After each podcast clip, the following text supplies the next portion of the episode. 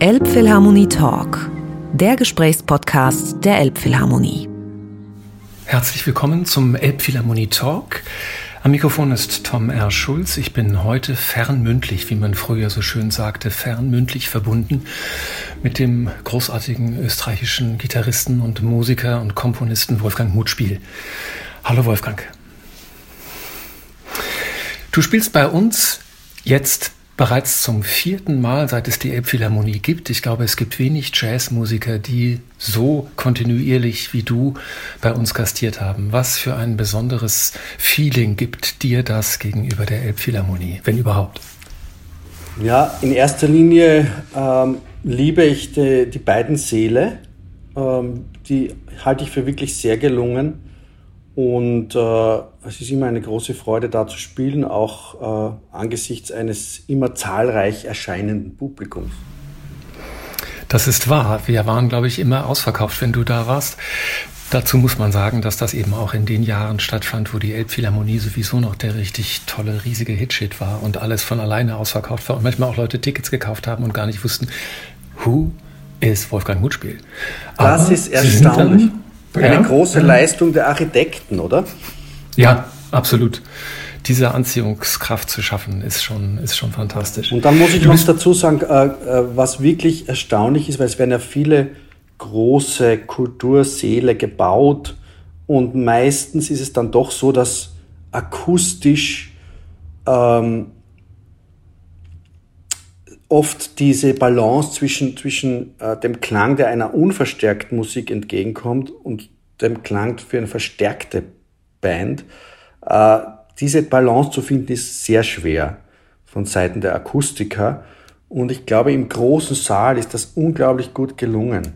Da kann man wirklich laut spielen, ohne dass der Saal übergeht und man kann auch akustisch spielen und es ist trotzdem verständlich und transparent. Ja, das fasziniert das Publikum auch immer wieder, weil du kannst eben auch, wir haben das immer wieder erlebt, jetzt auch Sängerinnen, Sänger, die plötzlich einfach unverstärkt an die Rampe treten und auf diese Art auch den Saal zu füllen vermögen, aber gleichzeitig eben auch mit der vollen Band einen Sound produzieren, der einem nicht die Ohren wegbläst. Ich muss dazu sagen, wir haben eine Weile gebraucht. Also wir mussten auch Lautsprecher noch äh, optimieren und wirklich versuchen, diesen Sound, weil das ja ein großer, hoher Raum ist, in allen äh, Sitzebenen möglichst optimal zu verteilen. Und das ist aber inzwischen, glaube ich, ziemlich weit fortgeschritten. Du warst zweimal im kleinen Saal mit deinem Quintett, du warst einmal mit deinem Large Ensemble im großen und du spielst jetzt im großen Saal erneut mit einem uns noch ganz neuen, unvertrauten Trio zum Stummfilm Tabu von Friedrich Wilhelm Murnau von 1931.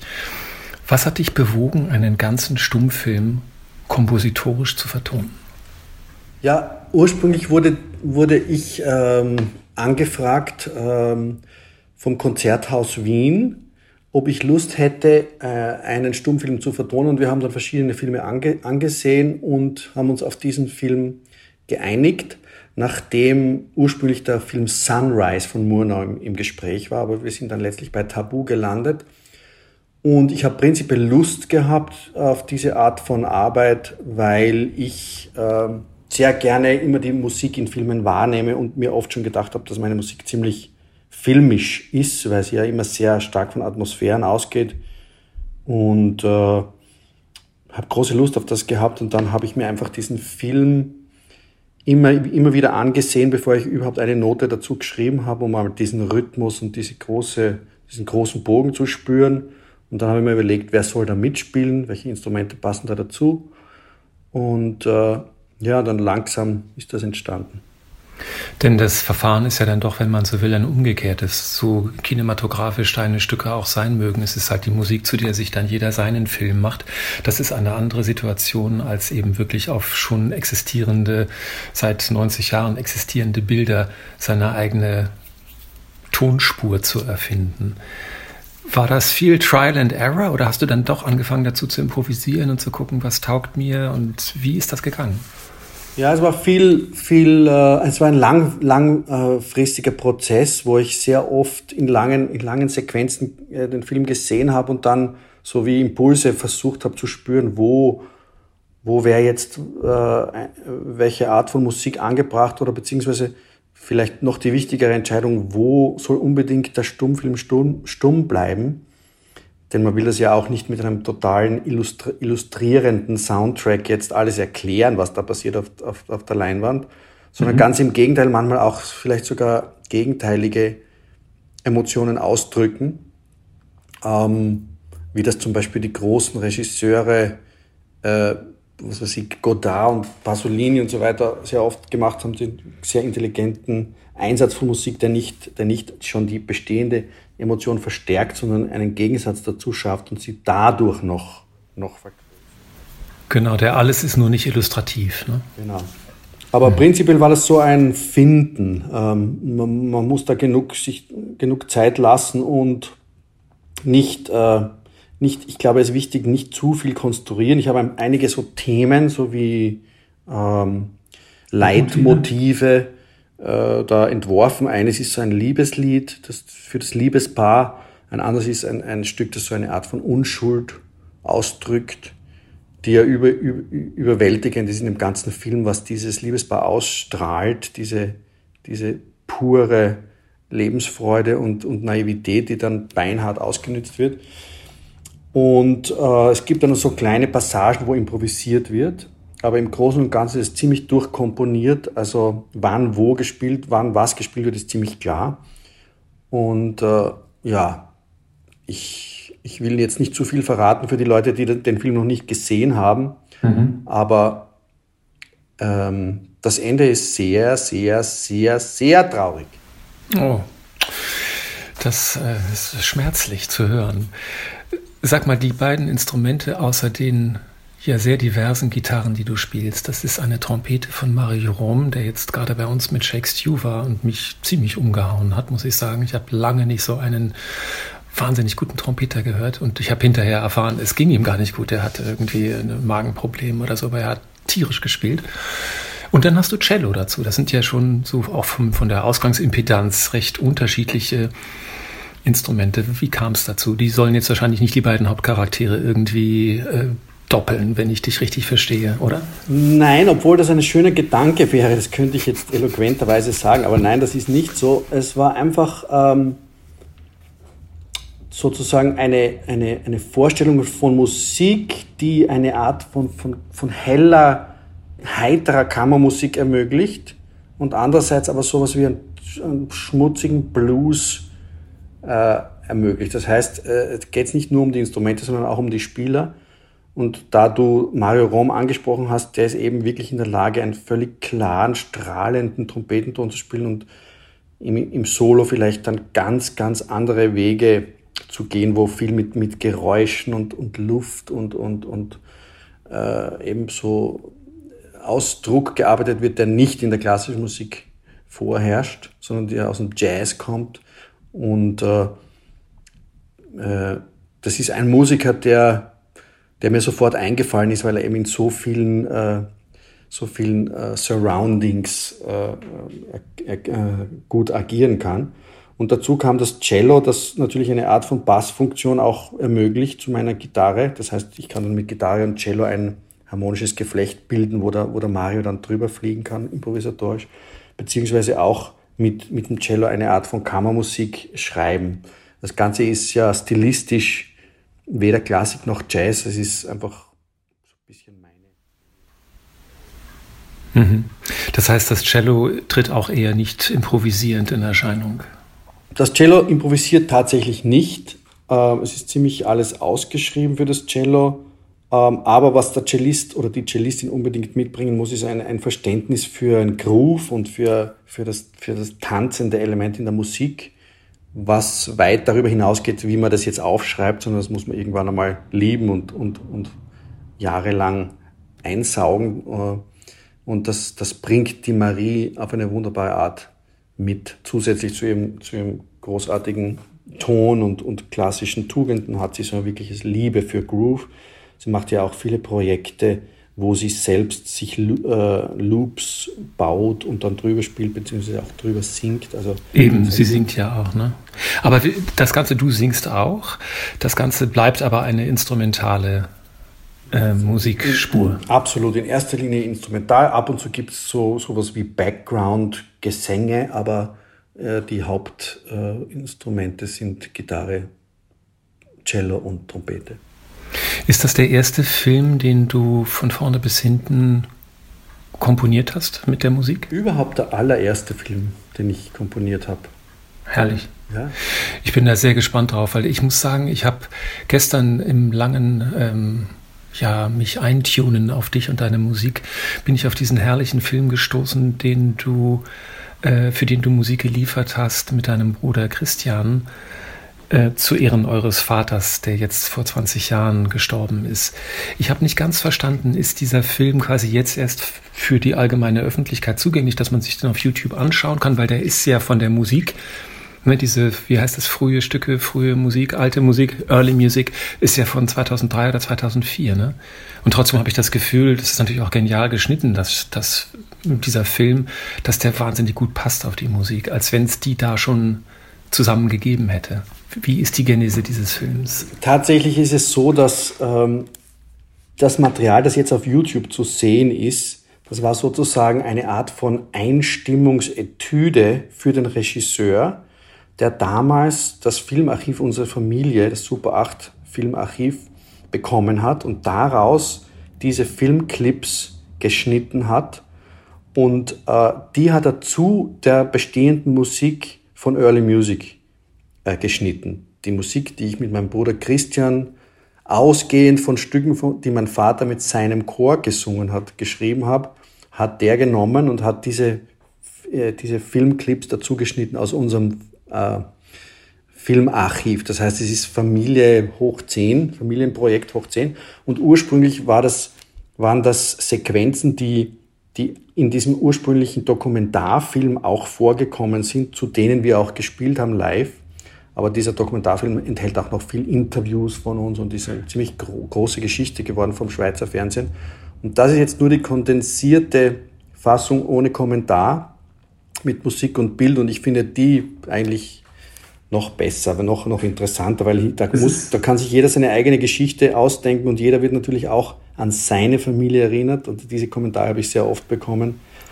Dass Leute dann ich fand es unfassbar schön und charmant, das zu sehen. Und also ich muss dazu sagen, das ist ein Film, der wirklich ganz viel Kinderaufnahmen, speziell von euch beiden Brüdern enthält, eingebettet in einen Tribe von Familie, der irgendwie offenkundig ständig Spaß zu haben scheint. Ich habe mich dann gefragt, sind das sozusagen die Highlights des Familienlebens gewesen und es gab auch irgendwie viel eher normales, langweiliges Zeug oder ist, captured das eigentlich euren Groove, den ihr so hattet als Sehr, eine sehr lustige Frage, weil natürlich waren damals die Filme, äh, also Super 8 Material war relativ teuer. Man, teuer, man hat ja. da völlig anders gefilmt als heutzutage, wo man einfach die Kamera hinhaltet und sich dann nie mehr anschaut, was man gefilmt hat.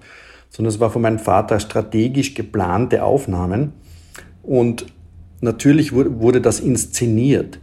Also man hat da auf keinen Fall äh, irgendwas Langweiliges versucht oder, oder vielleicht sogar Trauriges oder Tragisches gefilmt, sondern es war immer High Life und meistens sind wir auch in, in gewissen äh, äh, Abstufungen der Größe ins Bild gelaufen und haben dann meistens noch die gleichen Waldjanker und Bergschuh oder was auch immer dazu angehabt.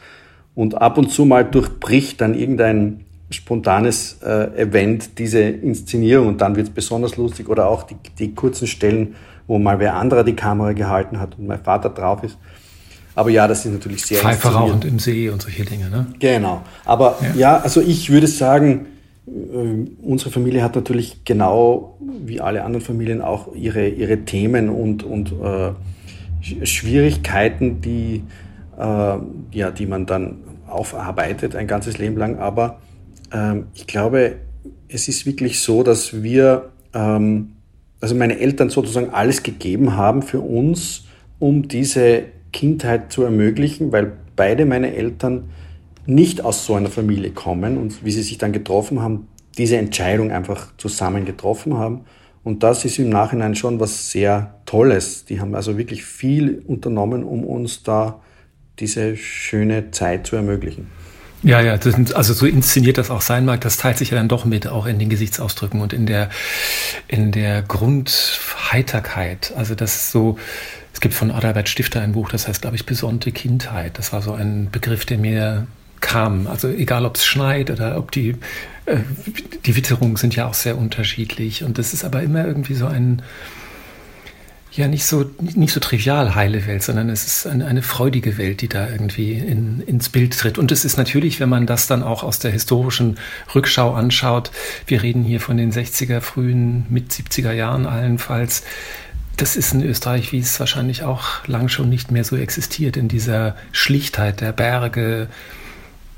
Wenn ich mir vorstelle, wie da heute die riesigen Skidörfer reingerammt werden in diese Täler, Macht dich das auch ein bisschen melancholisch, wenn du da jetzt nochmal reinguckst oder spielt das nicht so eine Rolle? Also melancholisch macht es mich nicht, aber ich, mir wird bewusst, dass, dass ein, dieser große Freiraum, den wir hatten, es, mir wird auch bewusst, dass es eine Zeit war, wo die Eltern ihre Kinder nicht ständig überwacht haben. Und wir haben einfach den ganzen Tag gemacht, was wir wollten und mussten zu bestimmten Zeiten auftauchen, um zu essen oder dann zu schlafen. Und diese Art von, von Management, die war auch notwendig bei so vielen Kindern. Und, aber wir waren vier. Wir waren vier. Und der Hauptspielort äh, dieser ganzen Filme ist ja ein, ein Teich, an dem sehr viel Geschehen äh, passiert. Und der ist tatsächlich mit dieser Hütte noch so, wie er damals war. Und das ist nach wie vor der Urlaubsort von, all, von allen Kindern und auch jetzt deren Kindern. Also ja. diese Tradition geht weiter. Also diese, wenn man so will, heile Welt ist dann doch irgendwie noch äh, in Toto erhalten geblieben. Es ist auf, auf jeden Fall ein, ein unberührter, noch immer unberührter Ort an einem, in einem Naturschutzgebiet, wo nichts gebaut werden darf. Und wie heil die Welt dann ist, das hängt davon ab, wie man sie bespielt und wie man drauf ist. Man kann sie natürlich auch äh, mit, mit Stress füllen, aber an sich wäre das Szenario da. Es gibt ein sehr, eine sehr hübsche Einstellung in diesem Film, wo du, glaube ich, als Zwei- oder Dreijähriger mit einer gewissen ostentativen äh, Hartnäckigkeit eine, wenn ich das richtig sehe, sogar um eine Seite beraubte akustische Gitarre spielst, die da irgendwo auf dem Tisch rumliegt. Frühe Prägung? Ja, also in diesen Hütten gab es Gitarren und wie, also die meisten Menschen können ja ein paar einfache Akkorde spielen und die hat man mir halt irgendwann mal gezeigt und da hat dann natürlich auch begonnen mein Interesse für das Instrument, obwohl ich ja bis zum Alter von 13 äh, hauptsächlich Geige gespielt habe. Ich glaube, da gibt es auch im Film eine Sequenz, wo wir so Kammermusik spielen. Zu ganz vielen zusammen, ne, mit Cello und allem. Ja. Genau, mein Vater war da äh, groß, äh, großer Animator und hat irgendwie Noten arrangiert für alle, die da die da oben waren und ähm, so wunderschön das wirkt und natürlich äh, auch äh, weitergewirkt hat in uns Kindern, wo ja drei von vier Musikern geworden sind, hat es uns natürlich auch zum Teil auch genervt damals, dass wir jetzt unbedingt äh, äh, Renaissance-Musik spielen müssen in den Ferien. Aber nachher gesehen, großer Move, guter Move.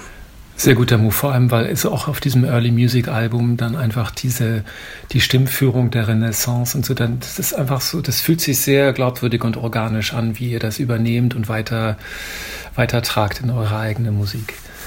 Ja, wenn man was dann so, so früh mit, mit so viel Enthusiasmus äh, vermittelt bekommt, dann kommt, fließt das irgendwie ins System ein und mhm. man kann das später sozusagen authentisch zitieren, ohne, ohne viel drüber nachdenken zu müssen. Ohne sich zu verbiegen oder nochmal nachzugucken, weil das kommt aus den, aus den Knochen raus. So, ne? ja, Pretty also, much. Also natürlich äh, ist das jetzt unsere Sicht der Renaissance-Musik äh, äh, und wir haben da keine Bestrebungen, das irgendwie möglichst äh, im Sinne der damaligen Zeit aufzuführen oder sonst was. Aber natürlich ist das eine Grundfarbe in unserer Musik, diese Renaissance-Chormusik ähm, mit diesen vielen Meistern, ähm, hunderte Meisterkomponisten. Ähm, und das hat natürlich schon, was so Stimmführungen und Harmonik und auch so eine gewisse, ich habe immer das Gefühl, die Renaissance-Musik hat so einen sehr freien Umgang mit dem Takt und mit der, mit der Zeit der wurde dann in der, in der Barockmusik wesentlich verkürzt und, und, und systematisiert. Aber damals in der Renaissance-Musik hat man das Gefühl, die Musik fließt genauso, jede Phrase fließt genauso lang, wie sie fließen muss, ohne dass, man, dass jemand gezählt hat. Mhm. Tatsächlich wurden ja keine Taktstriche geschrieben damals. Ja, und das hat viele Wirkung, viel Wirkung hinterlassen bei uns. Das könnte man auch noch so weit treiben, dass man auch sagt, dass auch deine deine Komposition bis auf den heutigen Tag davon beeinflusst ist, geprägt ist, auch von der Polyphonie, von der, das finde ich ja schon auch immer markant bei dir, wie viele, wie viele Stimmen da sich verflechten, auch wenn du Solo spielst. Das ist ja doch jetzt nicht nur Sololinien und dann Akkorde, sondern wie diese Akkorde geführt werden. Das hat ja schon viel ähm, geführten Hintergrund. Das freut mich sehr, dass du das sagst, weil ich, ich sehe das genauso. Das ist so quasi das, äh, das freudigste Spielfeld für mich. Wenn ich mich hinsetze und, und absichtslos Musik mache, dann ist es meistens eine Art von polyphone äh, Bewegung, die da rauskommt. Und in, dem, in der Filmmusik zu Tabu gibt es auch einige, einige Sequenzen, wo eindeutig so etwas wie ein weit entfernter Renaissance-Ursprung vielleicht hörbar wäre. Hinter dem Horizont irgendwo. Ja. Das Aufleuchten. Genau. Sehr schön. Wolfgang, du lebst, ich weiß nicht, ob ich sagen muss, wieder in Wien, aber ich glaube schon, du hast ja doch lange auch in den USA gewirkt und ähm, wie ist das da jetzt? Ist das völlig normal für dich? Du bist jetzt in Wien. Also ich bin jetzt schon sehr lange in Wien. Ich bin mhm. seit 2001 wieder in Wien und ähm, eigentlich das erste Mal in Wien. Ich war vorher in, in Graz und bin dann nach Boston und nach New York und dann erst nach Wien. Und ich fühle mich hier sehr wohl. Wien ist eine herrliche Stadt und, und wir, wir, wir leben da mit, mit einer äh, fünfjährigen Tochter und die Stadt ist extrem äh, äh, angenehm und praktisch für eine, für eine Familie. Ähm, aber natürlich die lange Zeit in Amerika, die 15 Jahre, waren natürlich äh, ganz wichtig für mich. Und viele der Musiker, mit denen ich heute noch arbeite, habe ich damals kennengelernt. Und ich glaube, so ganz große Jazz-Lessons habe ich da mitbekommen. Ähm, also bin sehr froh, dass ich da war, aber es ist auch schön hier. Ja, ich muss natürlich immer, wenn ich an Österreich und den Jazz denke, wenn ich dann lang genug an dich gedacht habe, denke ich natürlich immer auch an das Zaverl. Und der ist ja nun in LA geblieben eigentlich und hat da schon auch immer dann zurück zur Donau und hat dann auch sich mit seiner Musikgeschichte befasst, aber da blieb eigentlich eine, hat eine Amerikanisierung vom Joe Zawinul stattgefunden. Wobei natürlich auch Dinge wie In a Silent Way und so tiefst österreichisch geprägte Musik sind. Ne? Denkst du manchmal an ihn? Hast du ein Gefühl davon, da ist, da ist schon eine Verbindung? Eindeutig. Also in erster Linie ist es großer Respekt und Bewunderung. Ähm, ich habe immer seine Musik geliebt, aber die Geschichte ist unglaublich, dass einer aus Wien, also die Jazzgeschichte so maßgeblich mitschreibt, äh, mit so einem, so einer Konzentration und so einem Selbstbewusstsein auch sein Ding da durchzieht mit den besten Musikern, die es gibt. Ähm, und auch diese Art von Reduktion im Spiel, die, die beim Zabinul immer vorgeherrscht hat, dieses nur die nötigsten Impulse liefern, die sind aber umso stärker. Also niemand kann eine Band mit, mit, mit einer Begleitung so steuern, wie, wie der Zabinul das konnte. Und wir haben uns auch begegnet. Wir, wir, wir, er war sehr nett zu mir und äh, hat mich unterstützt auf eine gewisse Weise und wir haben auch einmal ein Duo-Konzert in New York gegeben. How nice. Ein Highlight für mich. Habt ihr das aufgenommen? Das, da gibt es davon eine äh, relativ schlechte Aufnahme, ja. Aber es ist nicht Material, das da irgendwann mal rauskommt. Aber es war ein wunderbares Erlebnis. Wir haben in erster Linie free gespielt, ohne viel Proben. Und das waren so entweder frei improvisierte Balladen, wo man natürlich über, über, über über einen Balladen-Background vom, vom Zabinul improvisiert zu spielen, ist natürlich quasi himmlisch, besser geht's nicht. Mhm. Und das andere waren so Grooves, da hat er dann seinen Drumcomputer eingeschalten und, und irgendwelche coolen Basslines gespielt. Und einmal hat er den Drumcomputer eingeschalten und das Tempo war völlig falsch. und der Drumcomputer hat so bum, so irgendwas völlig nice. lang mit Tempo 30 oder so. War, Für eine Ballade nicht das Schlechteste eigentlich, oder? hat er ins Publikum geschrien, Burli, und dann hat sein Sohn schnell die richtigen Knöpfe gedrückt. Dann haben wir äh, einen Groove gehabt. Aber ja, er war quasi völlig furchtlos äh, und äh, immer, immer spielerisch unterwegs. Ähm, ja, ein, ein großes, ein leuchtendes Vorbild und, ähm, und also diese Art von, von, von Karriere, die er gemacht hat, ist ja, ähm, ist ja unglaublich, auch weil es ja auch ein, ein tatsächlich ein kommerzieller Erfolg war. Also Weather Report war ja zeitlang Sehr, ja. die angesagteste Band, die in Stadions gespielt hat. Also und mit Cannonball war auch schon nicht schlecht. Also, äh ja, der einzige Weiße in dieser, in dieser Band, also ähm, der hat das wirklich von, der hat das genau wissen wollen, wie das läuft. Ähm, und hat sich ja auch schon, als er in Wien war, immer hingesehnt äh, mhm. in diese Szene und in dieses Land und dann ist es ihm alles gelungen. Und ja, gro großer Typ. Deine Karriere hat 30, 40 Jahre später eingesetzt, kann man sagen. Und du hast es vorhin schon erwähnt, Berkeley und, und auch Boston, andere äh, Musikakademie, auf der du warst, die andere Hochschule. New England Conservatory, ja. Genau, New England Conservatory. Hast du denn die, die Brad Meldhaus und Brian Blades, mit denen du dich äh, dann äh, einfach so intensiv über Jahrzehnte weiter musikalisch auseinandergesetzt hast, ist das alles aus dieser Zeit mehr oder weniger? Larry Grenadier, kennst du die alle aus dem Studium eigentlich? Larry Grenadier kenne ich aus Boston äh, und zwar, weil der in der Band von Gary Burton gespielt hat. Da warst du Und der auch. war ich auch. Also wir waren zusammen zwei Jahre in dieser Band. Da habe ich den kennengelernt und in der Band war auch der Donny McCaslin. Mhm. Und in Boston habe ich natürlich mit vielen äh, studiert, mit denen ich später auch gespielt habe. Also Chris Cheek und, und Mark Turner war da und äh, boah, also könnte ich jetzt noch 20 Namen aufzählen. Und dann in New York habe ich den Brian getroffen und äh, Scott Colley und also alles Leute, mit denen ich heute noch spiele. Das finde ich so bemerkenswert, dass du eben allen mit denen noch spielst, obwohl du seit 20 Jahren in Wien lebst. Also, dass eben der Kontakt nicht abreißt, dass sie nicht sagen, okay, der ist jetzt wieder in Europa, das ist jetzt zu mühsam, sondern da ist irgendwie auch einfach ein offenbar durch die Musik generiertes, genuines Interesse bei diesen Kollegen, einfach zu sagen, mit dem Wolfgang wollen wir spielen.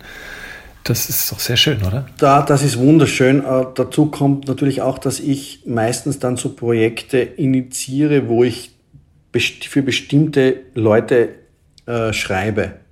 Und mir ist es dann auch sehr wichtig, dass das Musik ist, in der die sich sehr gerne ausdrücken. Und ähm, ich denke da beim Schreiben sehr an die Spieler, ähm, dass das deren, dass das also quasi, ist, dass ich nicht zu viel schreibe, um sie einzuengen, aber auch nicht zu wenig, damit das jetzt nicht so ein belangloses. Beliebig, ja. ja. Also ziemlich konkret gesteuerte Räume, aber die dann so weit wie möglich lassen und das, das schätzen die. Also, die. also meine Musik muss man jetzt nicht wahnsinnig lang proben, damit man eine Idee hat, wie sie klingt. Ja, das stimmt. Dazu ist genug Material vorhanden, kann man sagen, in, in dem, was du lieferst. Ähm, lass uns kurz noch reden über dein Label Material Records. Auch seit 20 Jahren aktiv ungefähr, würde ich sagen, oder? Ja, wobei das jetzt seit, ich glaube, fünf Jahren ziemlich ruht ich hatte ja das große. Nach 40 Alben oder was da fast rausgekommen ist. Das ist schon ein ganz ordentlicher Katalog. Über 40 Alben, ja. ja. Ähm, war tolle Zeit, war ein, ein, ein Versuch, äh, der auch äh, einige Produktionen natürlich ermöglicht hat, die ich wahrscheinlich bei einem anderen Label nicht äh, machen hätte können. Unter anderem Early Music, das, das Projekt, das wir vorher besprochen haben, aber auch mhm.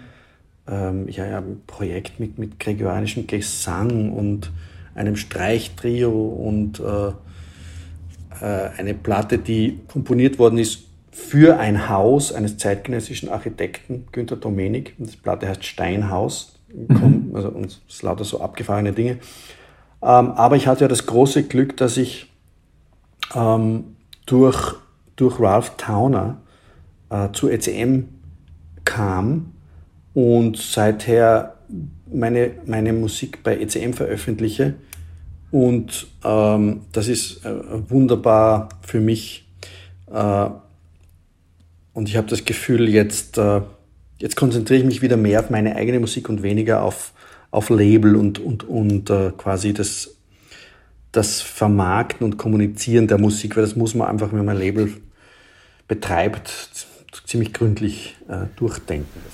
Plus, dass du ja auf Material Records jetzt nicht nur deine eigenen Sachen so apokryph sie sein mögen, sondern du hast ja eine ganze Reihe von anderen Musikern da auch verlegt und, und rausgebracht. Ne? Absolut, ja. Auch viele ja. äh, Leute unterstützt, die ich für unter, unterstützenswert hielt, also Ex-Studenten oder, oder auch so Leute, die ich sehr bewundere, wie den Aydin Es, einen türkischen ja. Pianisten und Pianisten. Improvisator, den ich ganz außerordentlich großartig finde, der eigentlich ziemlich unter seinem Wert gehandelt wird. Ähm, den finde ich ein also wirklich eine Lichtgestalt der Improvisation, weil der die zeitgenössische Musik tatsächlich zusammenbringt mit der Improvisation, aber nicht auf so eine oberflächliche Art und Weise, dass man ein paar neue Spieltechniken einführt, sondern strukturell.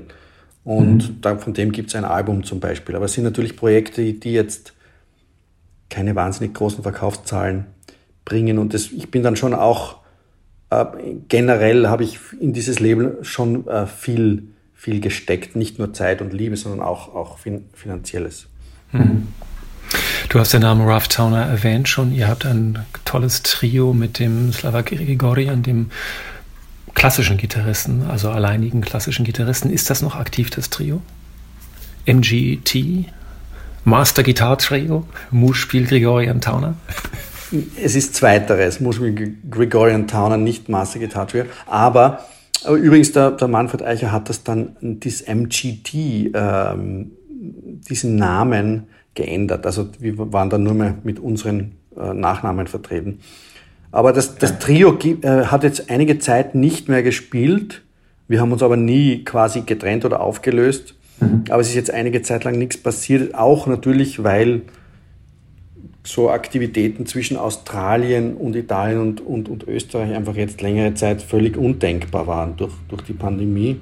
Aber wir sind uns nach wie vor extrem äh, eng gewogen und interessiert an, an, an, aneinander. Das ist das Tolle an diesem Trio. Es sind drei Gitarristen aus verschiedenen, verschiedenen Stilistiken, die, die sich einfach gegenseitig äh, für, für die Arbeit des anderen interessieren und dadurch gibt es immer so einen Flow von Konversation und es ist ziemlich, ziemlich freundschaftlich und, und, und lustig. Und ja auch doch sehr kompositionsgetrieben, oder? Also kompositionsgetriebener vielleicht als jetzt Paco de Lucia, El de Miola, John McLaughlin, anderes großes Gitarrentrio. Ja, ich glaube bei uns bei uns ist, wir spielen dann schon gern auch drüber über die Lieder und, und das Solo ist wichtig, aber es ist in erster Linie geht es um die Lieder, ja, stimmt. Ja, ja, um das Texturrolle und ja. ja. Wolfgang, was ich unbedingt noch wissen möchte von dir, du hast zwei Gesangsplatten gemacht. Das eine ist Vienna Naked, das andere ist Vienna World, wo du selber singst und bei Vienna World kommen andere Sängerinnen dazu. Äh, verfolgst du das noch weiter? Es gibt äh, ein Projekt, das, das äh, längerfristig angelegt ist. Da bin ich gerade mittendrin mit neuen Liedern, die ich singe. Und ich bin jetzt gerade, ähm, also das ist wirklich das unterschiedlichste Projekt zu, dem, zu den üblichen Jazz-Aufnahmen, wo man zwei Tage ins Studio geht und einen Tag mischt und es ist fertig. Das ist eher so eine Woche ins Studio und dann drei Wochen hören und entscheiden und dann nochmal zwei Wochen ins Studio und dann doch noch ein anderes Lied schreiben und dann doch noch die Drama austauschen und dann wow. und so. Aber das ist lustig. Also das ist Macht Manfred Eicher das mit oder ist das alles Pre-Production? Und dann schauen wir weiter. Aber das ist ein, ein Nachfolgeprojekt, kann man sagen. Mhm.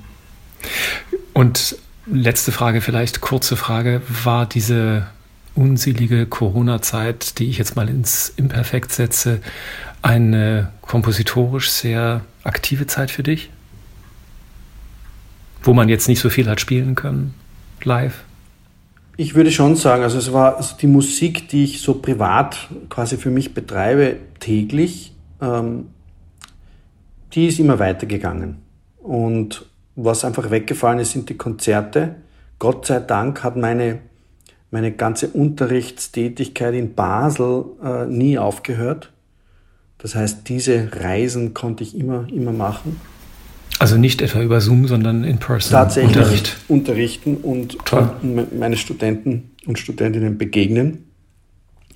Aber das Schreiben und dieses äh, quasi Musik erfinden oder auch einfach nur in Touch bleiben mit dem Instrument, mit dem Sound, mit dem, also auch motorisch, das hat nie aufgehört und das, das ist so wie ähm, quasi essentiell überhaupt für mich, um, um, um einigermaßen äh, gesund die Welt anzuschauen. Wenn ich das mhm. nicht mache, dann wäre ich irgendwie ganz komisch. Das, dann, dann gehen wir alle auf die Nerven. Und ich muss einfach jeden Tag ein bisschen eintauchen in die Musik, hopefully mehr als ein bisschen. Und wenn ich dann da wieder auftauche, dann ist alles gut und ich kann, ich kann mich um, um solche Banalitäten wie Handytarife kümmern, ohne dass ich vollkommen ausflippe. Weil du dieses andere schon gehabt hast und ja. gemacht hast. Wie, wie heißt es bei den Poeten Nulla dia sine linea? Jeden Tag wenigstens eine Zeile schreiben. Das ist gut. Diese Kontinuität. Das ist gut, ja, auf jeden Sehr Fall. Schön. Und auch die, also die Schönheit des Handwerks sozusagen. Also es gibt ja auch einen gewissen Teil des, der Musik, die jetzt nicht unbedingt künstlerisch ist, sondern das Pflegen einer, eines Vorgangs, also eines Tons und so weiter, das, das mag ich, das, das zentriert mich. Die Jobs nicht zu verlieren. Ja, genau. Und auch ähm, das Tolle ist auch, dass man in dieser, in dieser Zeit, wenn man es bewusst macht, einfach nur da drin ist. Das ist eine, auch eine Art von Meditation. Mhm. Vollkommenes Jetzt. Wolfgang, ich freue mich unheimlich auf dein Konzert und auf noch viele weitere in Hamburg in der Elbphilharmonie und danke dir sehr herzlich vielen für deine Dank Zeit. Für, vielen Dank für das Gespräch. Sehr gern. Elbphilharmonie Talk, der Gesprächspodcast der Elbphilharmonie.